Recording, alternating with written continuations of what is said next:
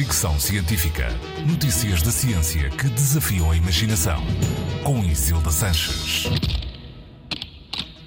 Já é possível ler o pensamento, pelo menos em teoria ou em laboratório.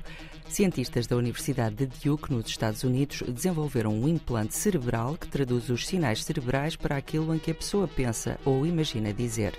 Esta tecnologia, que pode vir a ajudar pessoas que não podem falar devido a problemas neurológicos, foi apresentada num estudo publicado na Nature Communications. Os investigadores começaram por colocar 256 implantes cerebrais microscópicos num plástico médico flexível do tamanho de um selo.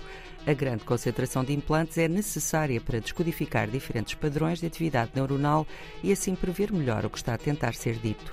Este implante foi depois colocado em alguns pacientes que fizeram alguns testes, dizendo palavras escolhidas pelos investigadores para que o implante gravasse a atividade cerebral, bem como a dos músculos envolvidos na fala.